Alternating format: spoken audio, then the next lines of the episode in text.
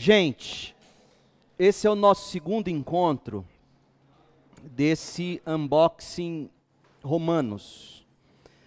Na primeira, na primeira vez que estivemos juntos pensando sobre a carta, nós falamos um pouco da autoria, mas antes disso fizemos uma, uma longa introdução sobre o processo de leitura, a, a necessidade que nós temos de, na leitura, buscar entender qual é a intenção do autor e não e não supor que o autor esteja dizendo isso ou aquilo e, e etc.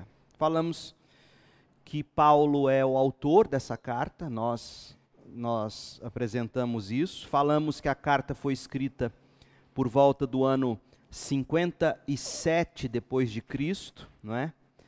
Ah, e hoje a nossa intenção é falar sobre três tópicos. O primeiro deles é o tema. Qual é o tema dessa carta? Segundo, qual é o propósito, em que ocasião ela foi escrita e qual foi seu contexto. Tema, propósito, ocasião, contexto e, e no fim nós vamos passar pelo esboço da carta, é um esboço que eu entreguei para vocês. Esse esboço eu sugiro que você tenha do lado quando você estiver fazendo sua leitura pessoal aí, particular de Romanos, para você se situar onde está, o, o, onde o trecho do, que você está lendo se encontra. Se a gente fizer a mesma coisa, por exemplo, com Apocalipse, fica muito mais fácil a leitura do livro de Apocalipse, quando a gente de fato enxerga a estrutura do livro e que parte nós estamos lendo, facilita. Esse esboço não é original, não fui eu que produzi esse esboço, ele, ele foi extraído da Bíblia de Estudos Nova Almeida atualizada. As pessoas têm me perguntado que material eu estou usando. Eu estou praticamente com a Bíblia de Estudo Nova Almeida atualizada, Bíblia de Estudo NAA. Eu fiz o pedido da minha hoje pela Amazon, consegui pedir com frete ela sai por 170 reais na Amazon.com.br. Se for numa livraria, ela é 240 reais. Então, 140 é, é um bom preço comparado ao que se tem nas, nas livrarias. Então, Bíblia de Estudo Nova Almeida atualizada. Vamos lá. Qual é o tema dessa carta? Para você entender a intenção original de qualquer autor, é importante que você entenda o tema. Geralmente, um, um livro, uh, um conto, ele vai no início descrever para você, seja na introdução, seja na apresentação do trabalho, ele vai dizer para você o tema dele. Paulo vai fazer isso. Nós vamos ler o texto é, e nós vamos ver que Paulo faz isso. Mas, uh, vamos, vamos fazer a afirmação inicial. Primeiro, o tema de Romanos é a revelação da justiça de Deus no Evangelho de Jesus Cristo. É isso que Paulo vai mostrar. A, a revelação da justiça de Deus no Evangelho de Jesus Cristo. Ele vai expor o Evangelho nessa carta e ao expor o evangelho nessa carta, ele vai revelar que o evangelho é a revelação da justiça de Deus, uma justiça que julga e uma justiça que salva. Na cruz, na cruz de Jesus, Deus julga o pecado e ao mesmo tempo ele manifesta a sua misericórdia salvífica. Como? Imagine Jesus na cruz, pendurado na cruz, braços abertos ali, crucificados, cravos nas suas mãos. Duas coisas estão acontecendo ali automaticamente na cruz de Cristo. A justiça de Deus está sendo revelada, você tem que prestar bastante atenção nisso. Isso, isso é o centro do Evangelho. A justiça de Deus está sendo revelada e o amor, a misericórdia de Deus também está sendo revelada. De que forma a justiça de Deus é revelada na cruz? O salário do pecado é a morte. Jesus está morrendo no lugar do pecador. A justiça de Deus, portanto, não foi abolida, não foi varrida para debaixo do tapete. Para Jesus nos salvar, ele não precisou apagar o que ele tinha dito lá no início, que o salário do pecado é a morte, ou no dia em que nós comêssemos daquele fruto em Adão e Eva nós morreríamos. Então a justiça de Deus se revela no evangelho, o evangelho fala da cruz. A justiça de Deus se revela porque Cristo morreu pagou pelos nossos pecados. Mas, a, mas na cruz, outro fator nos é revelado: a misericórdia de Deus. Ou seja, Deus providenciou um caminho para ao mesmo tempo ele ser justo e justificador, amoroso. Paulo vai falar disso em Romanos 3, quando a gente chegar lá, você vai ver isso muito claramente. A cruz é a maneira de Deus revelar que ele não deixa de ser justo. Seu próprio filho morreu. E a cruz revela a misericórdia de Deus, e todo aquele que crê em Cristo, na obra de Cristo, é justificado, é perdoado, então Deus se torna na cruz justificador. Esse é o tema de Romanos, é disso que Paulo vai tratar. Dito isso, qual é o propósito? Como é que esse tema se desembrulha em propósitos? Em que ocasião Paulo escreveu? Por que, que ele escreveu essa carta? O que, que ele tinha em mente? É o que a gente passa a ver agora. A carta aos Romanos, alguém já disse que ela nos oferece a mais completa exposição ou revelação da teologia de Paulo.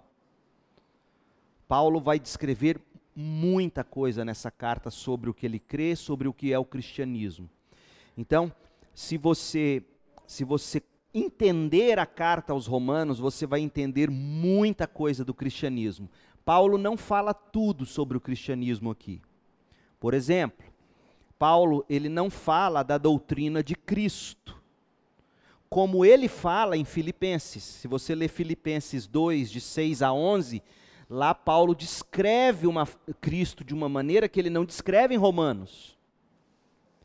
Quando você vai para a carta aos Colossenses, no capítulo 1, de 15 a 20, Paulo vai falar de Jesus Cristo de uma forma que ele não fala em Romanos.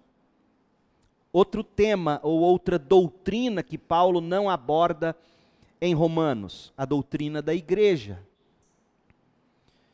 Ele fala alguma coisa sobre dons, mas ele não desenvolve a doutrina. Dons, eu digo dons porque dons Paulo vai dizer para nós, dons é para ser usado na edificação do corpo.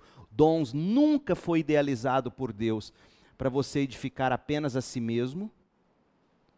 Dons, Paulo vai dizer isso em 1 Coríntios, é para edificação do corpo, é para edificação da igreja. Dons, portanto, não é para assustar ninguém, como alguns usam dons hoje em dia, se é que é um dom dons é para edificação. Paulo, então, ele, ele fala um pouco de dons em Romanos, mas ele não fala da doutrina da igreja da maneira como ele fala quando ele escreve aos Efésios. Então, Paulo não desenvolve em Romanos uma doutrina mais abrangente de Cristo, uma doutrina mais abrangente da igreja, e também não desenvolve em Romanos uma doutrina mais abrangente do fim dos tempos, escatologia ele vai desenvolver escatologia melhor em 1 e 2 Tessalonicenses. Gente, por que, que é importante destacarmos isso no início? Porque não tem como a gente ter livros preferidos na Bíblia, ou um livro preferido. A gente fala com carinho, a gente entende, porque a revelação de Deus ela é completa no todo. Muita gente se confunde porque quer fazer uma doutrina definitiva usando um texto, talvez apenas, ou um livro apenas. Então, se você quer ter um conhecimento abrangente do cristianismo, Romanos é um bom começo. Mas lembre-se, Romanos não desenvolve a doutrina de Cristo, como Paulo faz em Filipenses e Colossenses. Romanos não desenvolve a doutrina da igreja, como Paulo faz em Efésios. E Romanos não desenvolve a doutrina da morte, da ressurreição, da, das últimas coisas, escatologia, o anticristo, como Paulo desenvolve em 1 e 2 Tessalonicenses. Ok. Se, se, essa, se essa carta não é para Paulo nos apresentar a sua teologia sistemática, vamos dizer assim, vocês estão estudando teologia sistemática na escola bíblica, juventude, estão estudando o livro do, do, do Sproul, R.C. Sproul, não é isso?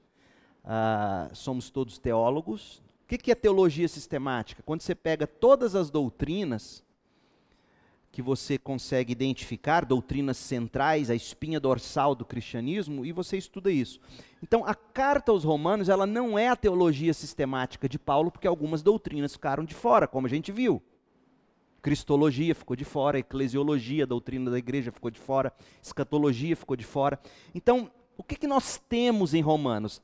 Nós temos, é provável, é muito mais provável que Paulo escreveu essa carta para tratar de questões particulares daquela igreja.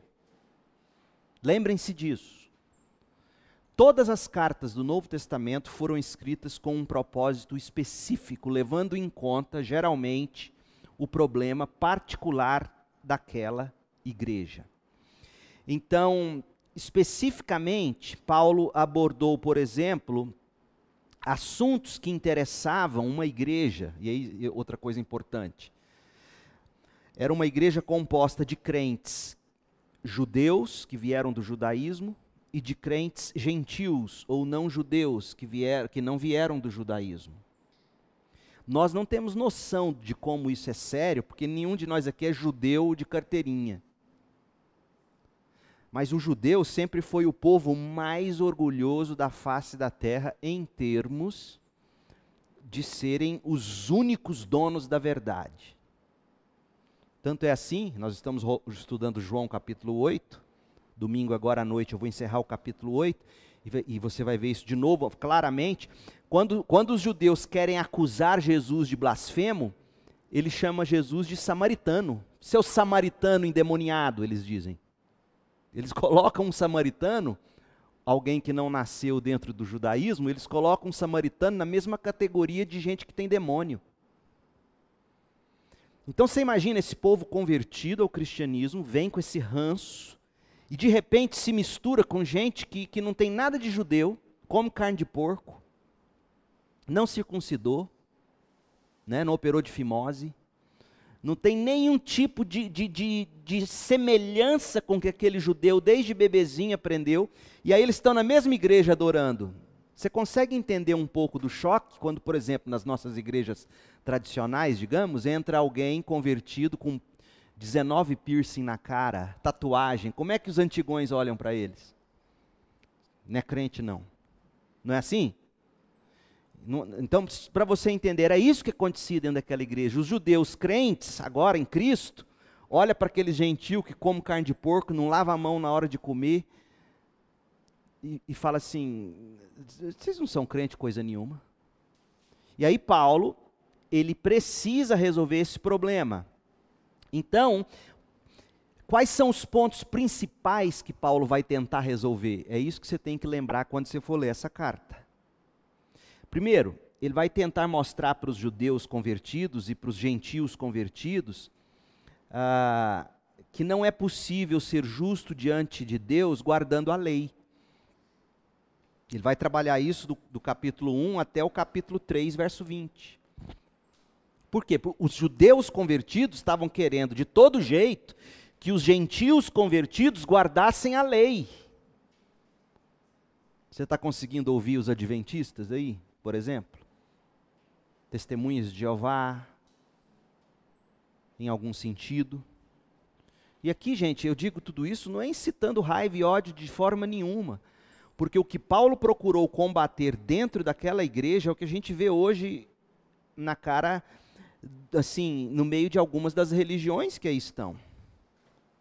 Então, eles estavam tentando ser justos, guardando o sábado, circuncidando, não comendo carne de porco. E aí eles viam o gentio não fazendo isso, diziam: Você não é crente coisa nenhuma.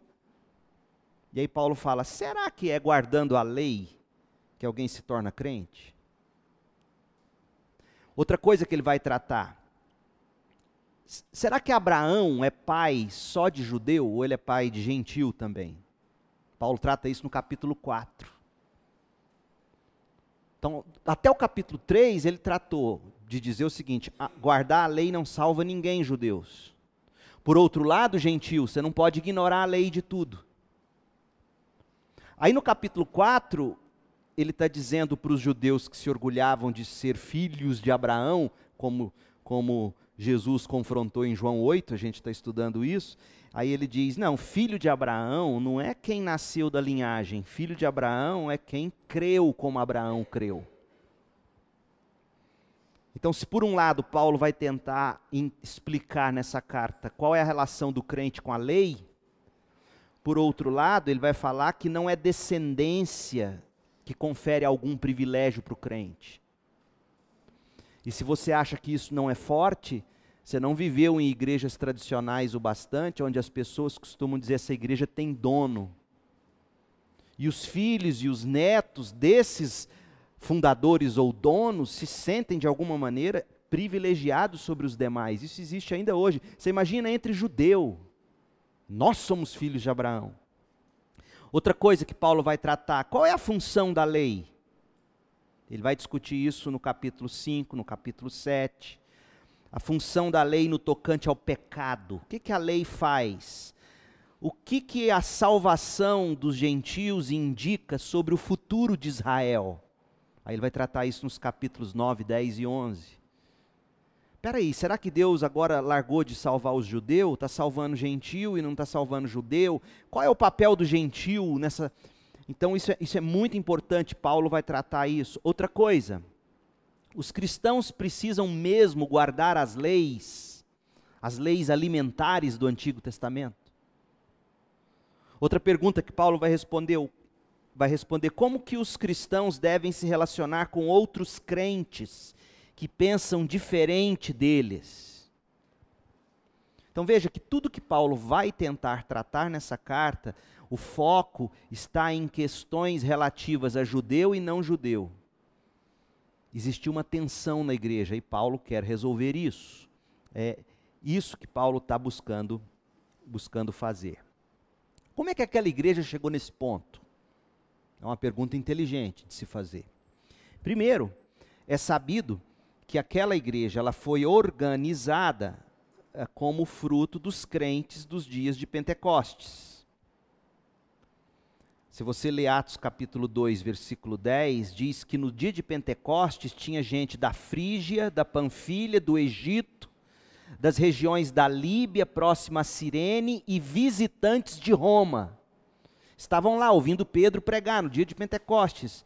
E, e, e, a palavra de Deus diz lá em Atos que milhares de pessoas converteram ouvindo aquela pregação de Pedro. Alguns daqueles convertidos saíram de lá, voltaram para Roma, e lá em Roma, esses judeus convertidos, porque, por que, eles estão lá em Jerusalém? Porque para o judeu é caro você ir à Cidade Santa. Então eles foram no dia de Pentecostes. Chegou lá, os discípulos pregando.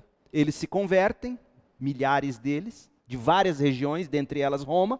Eles voltam para Roma e lá em Roma eles começam a igreja entre judeus. Existem pessoas que acham que Pedro fundou a igreja em Roma. Não há qualquer evidência histórica, nem mesmo bíblica, para dizer que Pedro organizou a igreja de Roma. Pedro morou em Roma, Pedro ajudou alguma coisa em Roma, mas depois da igreja já está estabelecida. Pedro deve ter chegado a Roma no momento em que lá em Jerusalém os apóstolos começaram a ser perseguidos. Isso é importante de você saber. Então, se algum católico, principalmente, virar para você, católico romano, e disser não, a igreja de Roma foi fundada por Pedro. Não, não é verdade. Não existe fundamento histórico.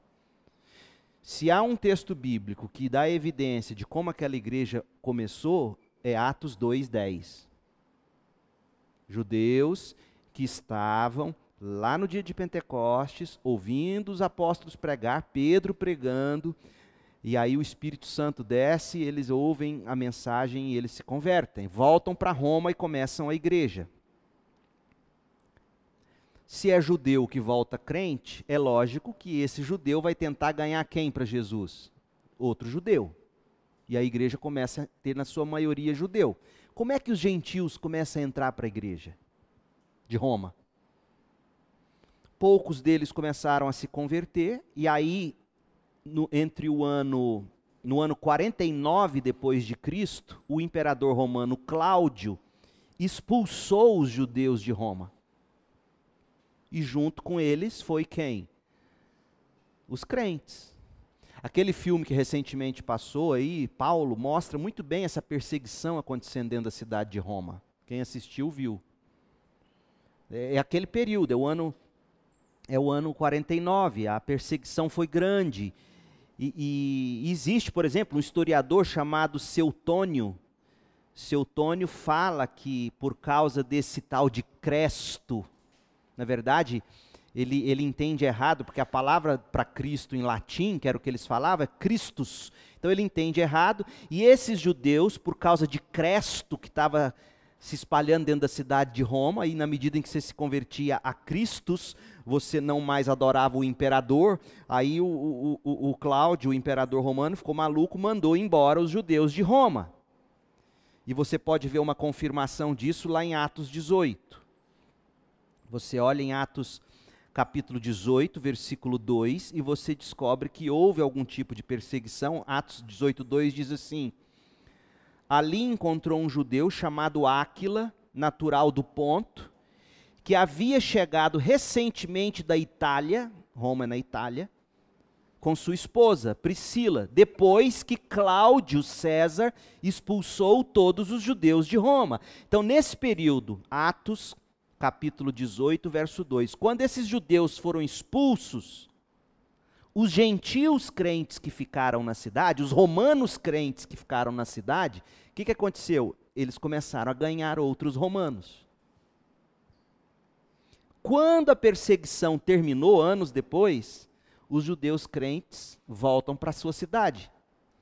Quando eles chegam na antiga igreja deles, o que, que eles descobrem? Os, os gentios crentes estavam mandando no pedaço, era a maioria. E aí, de fato, a igreja de Roma, a gente lendo a carta aos Romanos, a gente percebe, por exemplo, que a maioria dos crentes, depois que os judeus voltam, a maioria dos crentes da igreja era crente gentil. Por exemplo, Romanos 1, 5 e 6 diz assim: Por meio de Cristo recebemos a graça e a autoridade como apóstolos de chamar os gentios em toda parte a crer em Cristo e obedecer a Cristo em honra do nome de Cristo. E vocês estão entre os gentios chamados para pertencer a Jesus Cristo. Veja que Paulo está destacando especialmente gentios aqui, bem no início da carta aos Romanos, porque a maioria dos crentes lá era não descendente de judeu, era romano, italiano, europeu e não judeu. Não é? E aí começa a briga. Os judeus voltam, olham ao redor e falam: cadê minha antiga igreja? Acabou, a igreja não é mais a mesma. Gente, existe isso até hoje. Se você vai à igreja mais antiga e os mais velhos começam a ver que está entrando gente nova, eles ficam tristes. Até hoje isso acontece. Nossa, não conheço mais ninguém nessa igreja. Nossa, é, essa igreja não é mais a mesma, não canta mais minhas músicas. Então esses judeus ficam anos fugidos porque eram perseguidos. Quando eles voltam, volta para o aconchego, chega na igreja que eles cresceram, olha ao redor só tem gente tatuada de piercing, cabeluda, não come carne de porco. É aí começa a briga. E aí o Paulo, como um bom pastor, ele vai fazer o quê? Ele vai conciliar os velhinhos com os novinhos. E como é que Paulo faz isso? E aí que é a beleza do negócio. Agora presta atenção. Como é que se resolve conflito numa igreja? Não é agradando um de cá e um de lá, como muita igreja faz. Não é isso que Paulo propõe aqui. Paulo destaca o evangelho. E aí Paulo chama tanto o judeu quanto o gentil convertido para o mesmo evangelho. E aí ele tenta fazer quatro coisas que é de fato o propósito dele.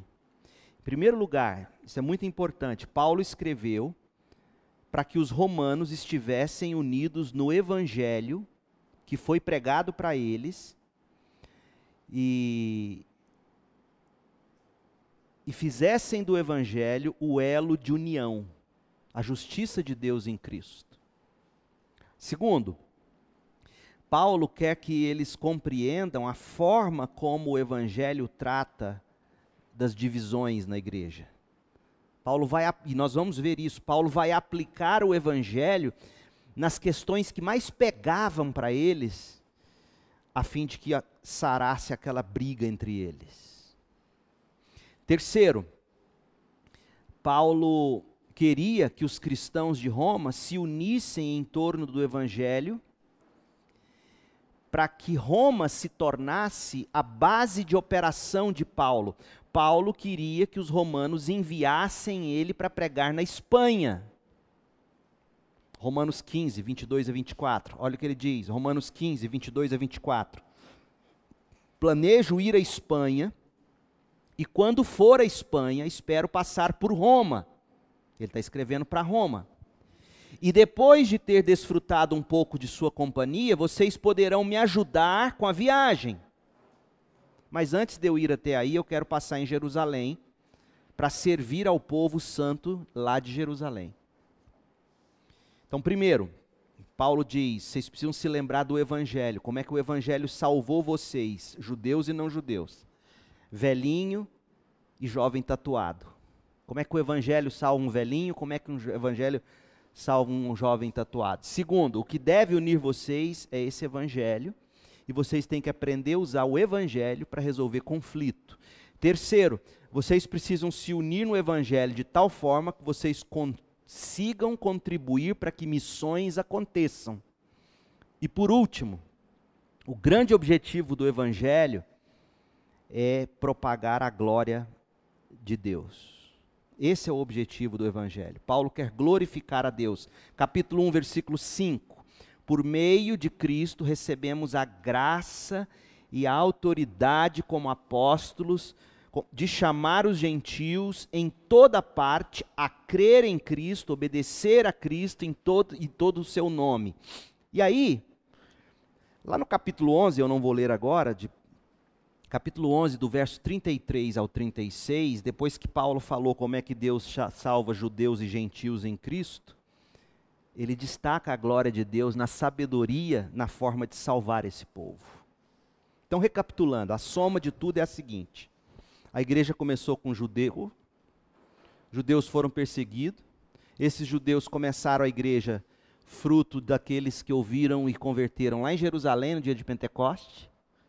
Esses judeus começam a ganhar um monte de outros judeus para Jesus, o imperador fica chateado, expulsa eles da cidade, achando que assim acabaria a igreja, só que nesse tempo, um ou outro romano já tinha se convertido. E esses romanos que não são expulsos continuam e a igreja cresce. Quando acaba a perseguição, que os judeus voltam, chega na igreja deles, ninguém canta mais o cantor cristão. Agora é só, nossa, quase que eu falei Daniela Mercury, não é isso não. ninguém canta mais cantor cristão, canta o quê? Aline Barros, que mais? E aí começa o conflito. Não, eu sou descendente de Abraão, vocês não são nada. Nós temos a lei, vocês não têm nada. E aí Paulo escreve para esclarecer o evangelho, uni-los no evangelho, mostrar que o evangelho salva tanto aquele que se acha justo demais, como pecador. O evangelho é o que deve resolver conflitos, o evangelho deve motivá-los a contribuir para missões, sustentar missionário. O evangelho é para a glória de Deus. É isso que Paulo faz nessa carta. Alguma dúvida até aqui? Pergunta.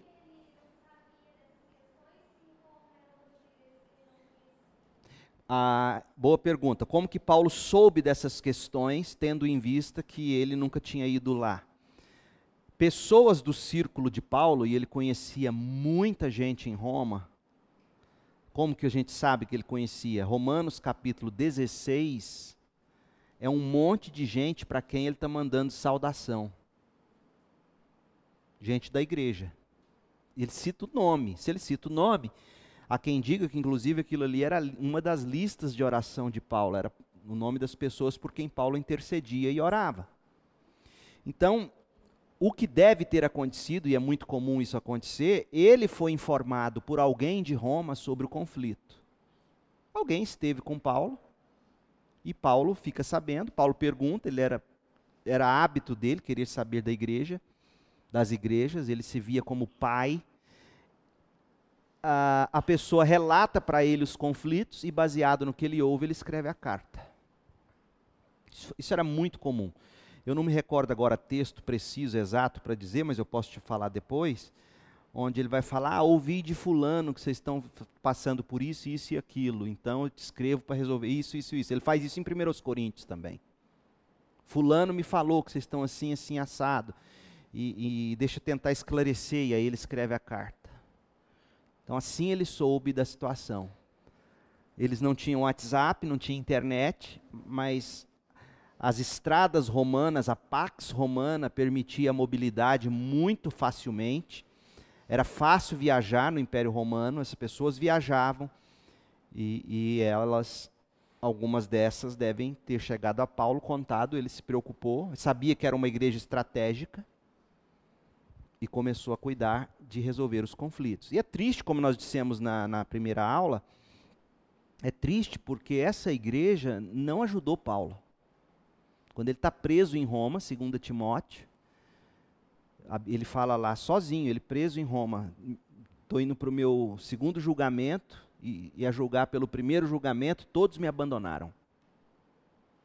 Só Lucas está comigo, Timóteo. Vem logo, vem ter comigo. E traz João Marcos também. Estou sozinho, ou seja, a igreja não ajudou ele.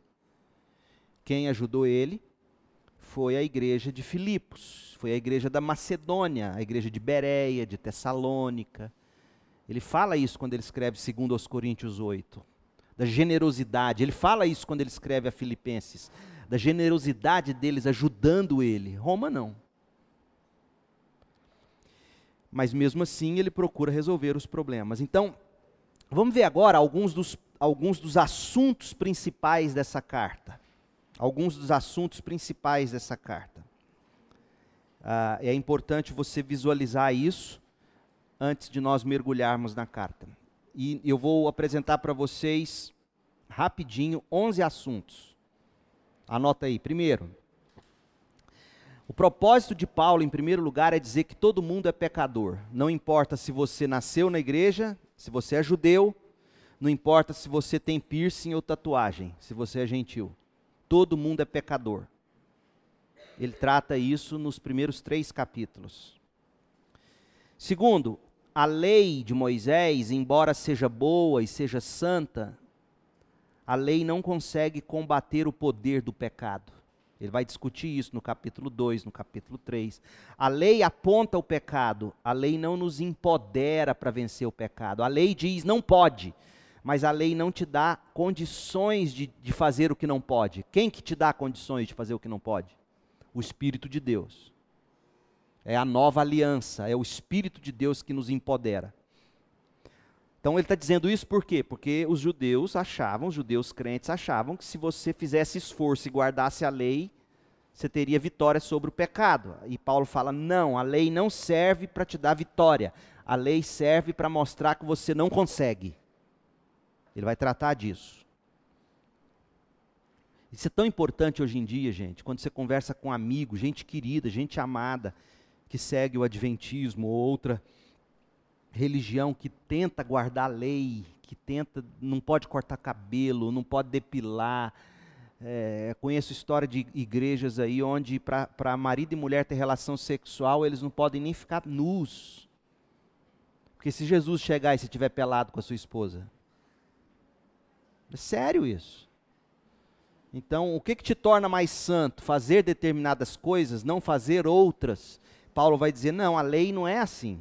Outra coisa, por meio da justiça de Deus, é o que eu falei no início, a cruz, que é a justiça de Deus, por meio da justiça de Deus, e aí Paulo desenvolve isso principalmente no capítulo 3, 5, 6, no 7, no 8. A justiça de Deus, a cruz, revela que Deus é justo e que Deus é amoroso. Quarto lugar, com a vinda de Cristo, começou um novo tempo na história da salvação o tempo do Espírito no sentido que agora o Espírito vai nos capacitar. Paulo desenvolve a doutrina do Espírito muito bem aqui, do capítulo 5 até o capítulo 8. O quinto tema, a morte de Jesus, a morte expiatória de Jesus. Ela é o centro do plano de Deus para a salvação. Em sexto lugar, a justificação é somente pela fé em Cristo e não por se guardar a lei. Em sétimo lugar, existe. Estou rápido, vamos lá. Primeiro, primeiro, as pessoas são pecadoras. Segundo, a lei ela revela o pecado, ela não te dá poder para vencer o pecado. Terceiro, por meio da justiça de Deus, a cruz, o pecado é julgado e a salvação é concedida. Deus é justo e justificador na cruz. Em quarto lugar, em Cristo, com a vinda de Cristo, findou-se a antiga aliança, que era só a lei, e começou a nova aliança, o um novo tempo na história da salvação, onde o Espírito de Deus agora, gravado em nós, nos capacita a cumprir a lei. E aquilo que nós não conseguimos cumprir, Cristo cumpriu por nós. Paulo vai tratar disso. Então, Paulo, veja bem, gente, Paulo não ignora a lei, como muita gente caindo no outro extremo faz. O primeiro extremo qual é? Tem que guardar o sábado. O segundo extremo é trabalhar de segunda a segunda sem nenhum descanso, ganhar dinheiro, entende? É isso, Paulo está dizendo, a vida cristã é equilibrada. Há um momento de descanso, há um momento para eu celebrar, e já que eu estou falando de sábado, esse, esse dia é o domingo, porque o Senhor ressuscitou no domingo. O Senhor apareceu no domingo. As igrejas, depois que Jesus ressuscitou, estavam em culto no domingo. O domingo tornou-se o dia do Senhor no sentido de nós nos reunirmos para celebrar a ressurreição e não para guardar aquele dia na esperança de ser salvo. Entendeu? Essa é a questão do domingo e do sábado. O domingo é, é, é, é, é para nós importante, eu não vou dizer sagrado, porque quando a gente diz sagrado, dá a ideia de que quem não guarda domingo não é santo, então por isso eu não gosto da expressão sagrado, porque sagrado mesmo é Cristo, é o nome de Cristo. Uh, o domingo é o dia em que nós buscamos separar para a igreja se reunir e celebrar a ressurreição de Jesus. É celebração, é gratidão, é, é recordação, é, é descanso também, obviamente, etc. Ah, em quinto lugar, a morte de Jesus é o centro do plano de Deus na salvação. Paulo vai deixar isso claro no capítulo 3, 4, a gente vai ver isso. Em sexto lugar, a justificação é somente pela fé e não pela lei ou pelas obras. Em sétimo, existe uma segurança, existe uma, uma segurança na nossa esperança de glória. Paulo fala muito disso, capítulo 5 ao 8, nossa glória futura. Oitavo, aqueles que morreram com Cristo e desfrutam da obra do Espírito, são capacitados a viver uma nova vida. Então, quando eu morro para mim mesmo, recebo Cristo no meu coração, esse próprio ato de morrer para mim mesmo, de receber Cristo, já é a obra que o Espírito iniciou em mim. Isso é muito importante se dizer. O que, que aconteceu primeiro para que eu fosse salvo? Não foi eu crer, saiba disso.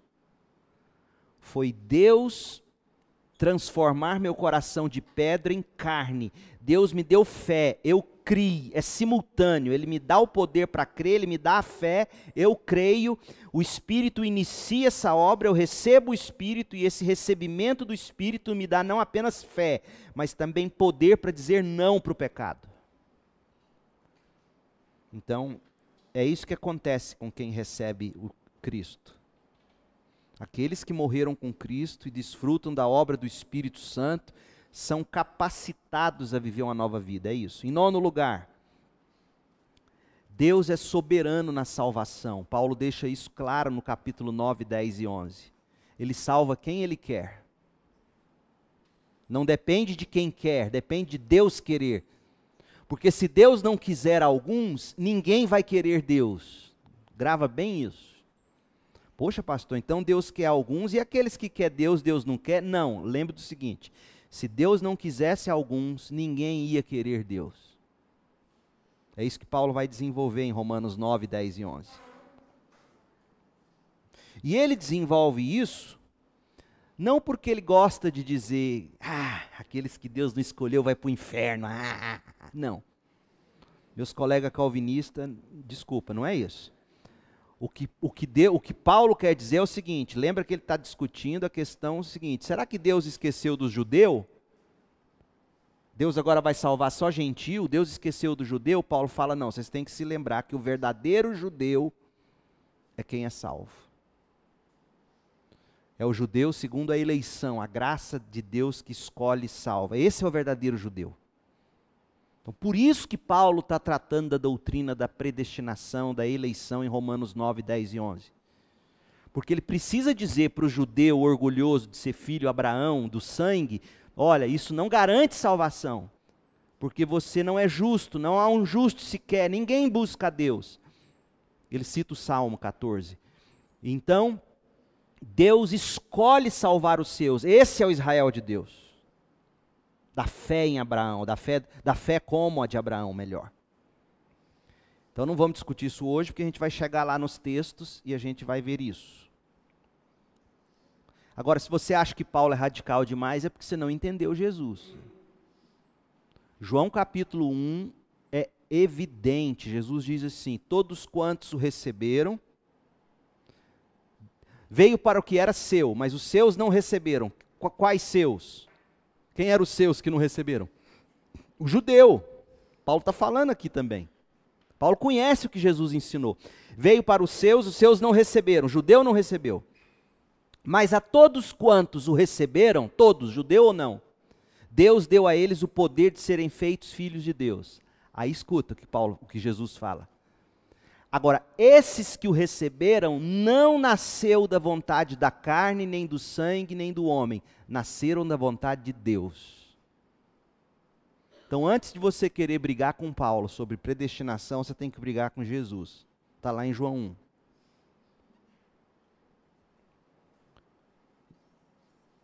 E aí a gente vai chegar nesses textos, Deus permitindo, se vocês tiverem ânimo, a gente chega lá.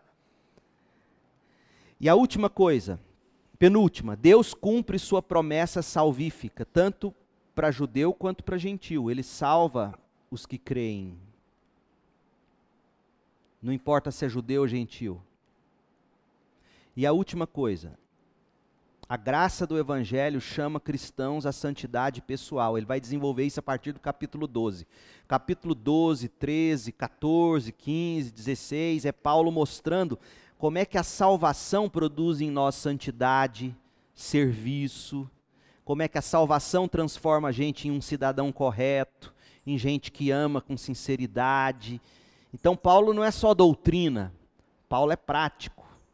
Até o fim do capítulo 11 foi doutrina, do 12 em diante, como a gente começou a ver lá no acampamento de adolescentes, vocês lembram quem estava lá? Do capítulo 12 em diante, Paulo fala: é, Portanto, né, com base no que ele acabou de dizer, apresenteis os vossos corpos como sacrifício vivo, santo e agradável a Deus. E aí ele vai desenvolver as implicações da salvação para a nossa vida. Então, esses são os temas. Nós vamos voltar neles quando a gente estiver lendo os capítulos. Não se preocupem. É só para você entender onde nós vamos mergulhar aqui. E a última coisa, pega a folha que eu entreguei para vocês, o esboço. Olha aí para você ter uma ideia. De, com base em, nesses temas todos que a gente desenvolveu, olha o esboço. Veja, veja que a carta pode ser dividida em oito, em oito blocos. O primeiro bloco, do verso 1 ao, capítulo 1, de 1 a 17 oito blocos, de 1 a 17. Porque nesse primeiro bloco, Paulo vai falar do Evangelho sendo a revelação da justiça de Deus. Aí ele saúda os crentes, ele oferece ação de graças, ele resume o Evangelho ou o tema dele. Nos, qual que é o resumo de Romanos, capítulo 1, versos 16 e 17. É o tema do livro. O segundo bloco vai do verso 18 do capítulo 1 até o capítulo 3, verso 20, a justiça de Deus em sua ira contra o pecado. Aí Paulo vai fazer, lembra que ele está lidando com um conflito entre judeu e gentil? Aí Paulo, com a sabedoria, ele usa o evangelho para dizer o quê? Gentil é pecador. Versos 18 a 32 do capítulo 1. Judeu também é pecador, capítulos 2 e 3. E aí no capítulo 3, a partir do verso 9, ele vai falar como que é injustiça de não importa se é judeu ou gentil. Então para de se orgulhar de ser judeu, para de se orgulhar de ser gentil. Os dois são pecadores, olhem para o evangelho. É isso que ele está fazendo. Então, para que nós, como é que a gente faz essa carta ter relevância para a gente, já que a todo mundo aqui é gentil? E a gente não lida com problema de judeu dentro da igreja. A gente usa essa carta para falar daqueles que se acham mais justos do que os outros, porque canta cantor cristão ou porque canta só cântico. Porque não é só o velho que se orgulha, não se iluda. O jovem também. O jovem também se acha melhor, mais livre, mais aberto, mais contemporâneo, mais relevante e aí Paulo resolve esses conflitos todos mostrando, nós todos somos pecadores, independentemente de ter nascido ou não em igreja, nós todos precisamos do evangelho. Aí no terceiro bloco ele fala da justiça de Deus, como que a justiça nos salva. Ele vai falar da morte de Jesus, ele vai falar da fé necessária para judeu e para gentil, ele vai falar de Abraão como pai, e o que define Abraão como pai de alguém é se alguém creu como Abraão creu. É isso que Paulo vai desenvolver. Aí no quarto bloco, capítulo 5 e 8 ao 8, ele vai desenvolver a esperança como resultado dessa nossa salvação. O salvo, ele tem esperança. Então, esperança que vai ajudar ele a triunfar, a vencer o pecado, a, o Espírito que nos ajuda a viver a vida do Espírito, a certeza da esperança. O capítulo mais lindo dessa carta, sem dúvida, é o 8. É um desafio, é um projeto de férias. Porque você não tira suas próximas férias para memorizar o capítulo 8 de Romanos? É lindo. Você já pensou a noiva entrando na igreja para casar, recitando Romanos 8? Fica a dica, meninas. Ah, mas e o marido? Ele vai recitando no coração, a gente pode bolar a entrada. Aí, na, no meio do caminho lá na igreja, ele se encontra com você, dá um beijo, vocês voltam recitando junto para o pastor assim. Fica lindo esse casamento. Imagina um casamento, você recitando Romanos 8. Portanto, nenhuma condenação há mais para os que estão em Cristo Jesus. E você vai entrando. Gente, é de arrepiar. Vocês vão decorar Romanos 8. Próximo casamento dessa turma aqui, só se os noivos decorarem Romanos 8. Senão, não caso. Certo? ah, é a Lídia e o Vinícius, deve ser, né? Escuta, capítulo 9, 10 e 11. Capítulos 9, 10 e 11 vai falar da justiça de Deus para Israel e para os gentios. Capítulo 12 a 15, a justiça de Deus na nossa vida diária. O penúltimo bloco, a partir do verso 14 do capítulo 15, a propagação da justiça de Deus por meio da obra missionária de Paulo. E o capítulo 16, lá a partir do verso 25, é um resumo final do evangelho da justiça de Deus. Então, uma dica: você vai a partir de hoje ler e reler Romanos. Faça isso. Tenta ler essa carta pelo menos uma vez por semana. E a dica que eu te dou é: leia com esse esboço do lado para você conseguir enxergar em que parte você está da leitura, para você enxergar o que, que Paulo está tratando. Eu te garanto, vai começar a clarear muita coisa para você. No próximo encontro, semana que vem, eu estarei com vocês. E aí nós vamos entrar na carta e vamos lê-la. Vamos começar a ler. verso a verso, a carta aos Romanos. Esses assuntos até aqui foram para clarear. O que, que você me diz? Você acha que isso facilita agora você mergulhar na carta ou não? Essas visões gerais. Então, então faça isso. Eu acho que vai ser muito bom para você. Deixa eu te dar outra dica. Por que, que você não faz uma leitura de Romanos? Gravando você ler Romanos, depois você ouve sua voz lendo. Sério mesmo. Você vai para academia, vai pedalar, vai correr, sei lá. Você gra... ou se não pega o Cid Moreira e começa a ouvir ele. Tem no Spotify aí, que belezinha. Começa a ouvir, ouvir, ouvir Romanos e ler com esse esboço do lado. Outra coisa, você já tem aí, é, tenta, tenta xerocar os trechos aí, para você ir fazendo suas anotações. Você vai ver que a leitura da Bíblia vai tomar outro, outro sabor se você fizer assim, tá bom? Deus abençoe. Perguntas?